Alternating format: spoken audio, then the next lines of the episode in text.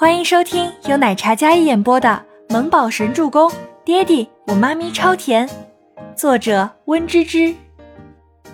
第一百七十一集。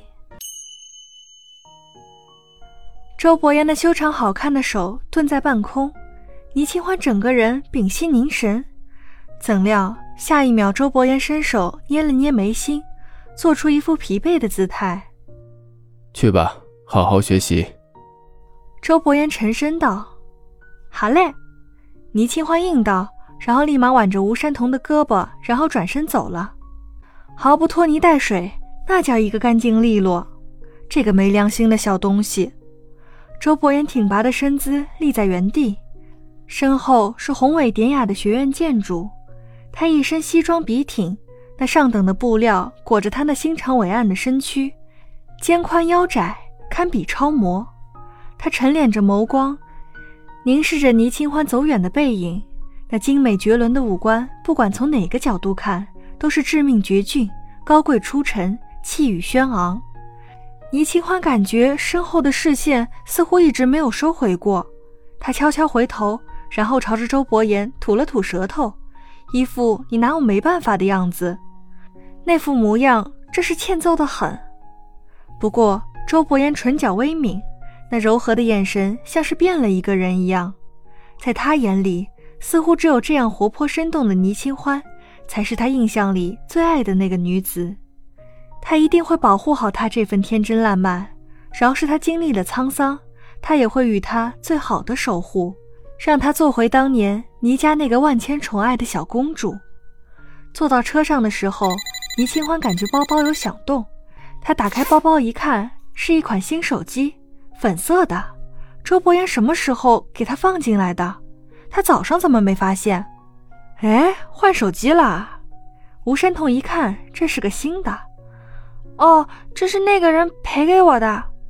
倪清欢扯了一个谎，不然这么贵的手机他哪里买得起？要是说自己买的，不就穿帮了吗？对了，你说那个绑架你的人什么来历啊？为什么要对你下手？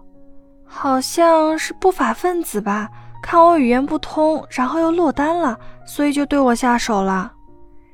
倪清欢说起来还是心有余悸，想起来四肢还是会冰凉。哎，幸好幸好没事儿了。吴山童说道，握紧了倪清欢的胳膊。没事啦。倪清欢安抚着脸色苍白的吴山童。待倪清欢与吴山童两人离开之后。周伯言拿出手机，点开了上面绑定的定位系统，看着那红色的点缓慢移动，他不免心安了几分。但手机还没有收回，Kevin 的电话就打了过来。绑架你小姐的那个人死了。霎时，周伯言剑眉压低，眉眼里一片清冷的厉色，这怕不是偶然。而巴黎的另一处角落里。郑威廉换卡给孟年星打电话汇报，人我已经找人解决了，放心。郑威廉站在昏暗的房间里，像是隐匿在黑暗中的恐怖暗卫一般。孟年星冷冷应道：“他做事向来十拿九稳，不会出半点差错。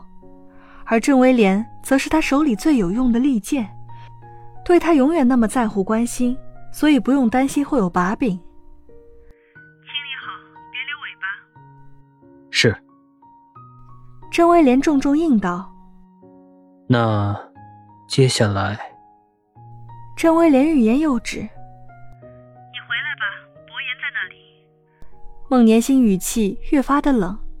“放心，没事儿。”甄威廉有些惊讶的想到这里，孟年星那柔美的脸上就阴冷了起来。本以为倪清欢会跟那宋教授的事情让他背负骂名。让他滚出设计圈，但是周伯言的手段他是知道的，他一出手，事情一定会不遗余力的翻转。但是没关系，他能护着倪清欢一时，可保不准事事能护他周全。他已经跟恩师说过了，倪清欢是第三者，插足他的幸福，恩师绝对不会放过他的。恩师那么有身份地位的人，对付倪清欢还是绰绰有余的。而倪清欢压根不知道。山童姐嘴里那资深有名的设计大师，其实就是孟年星的恩师。他们有着相似的生活经历，孟年星更是他私底下的干女儿，他们情同母女。他满心欢喜的过去，不过是人家给他布的局。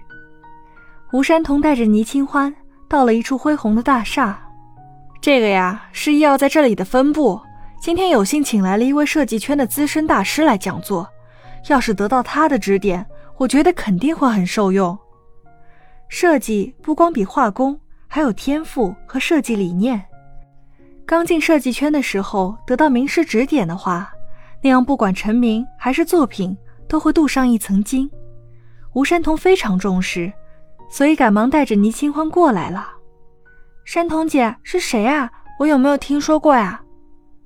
倪清欢见吴山童这么急急忙忙的，也是好奇。去了就知道啦。吴山童道，拉着他走进大厦。分部里华裔偏少数，大部分都是法国员工。设计部总是跟时尚挂钩的，所以都是走在时尚的前沿。每一位工作人员都是光鲜亮丽的着装打扮。吴山童也是有些找不到地方，找了一个亚裔的女员工问了问，才总算找到路。大会议室里坐着的都是公司优秀的设计师和助理们。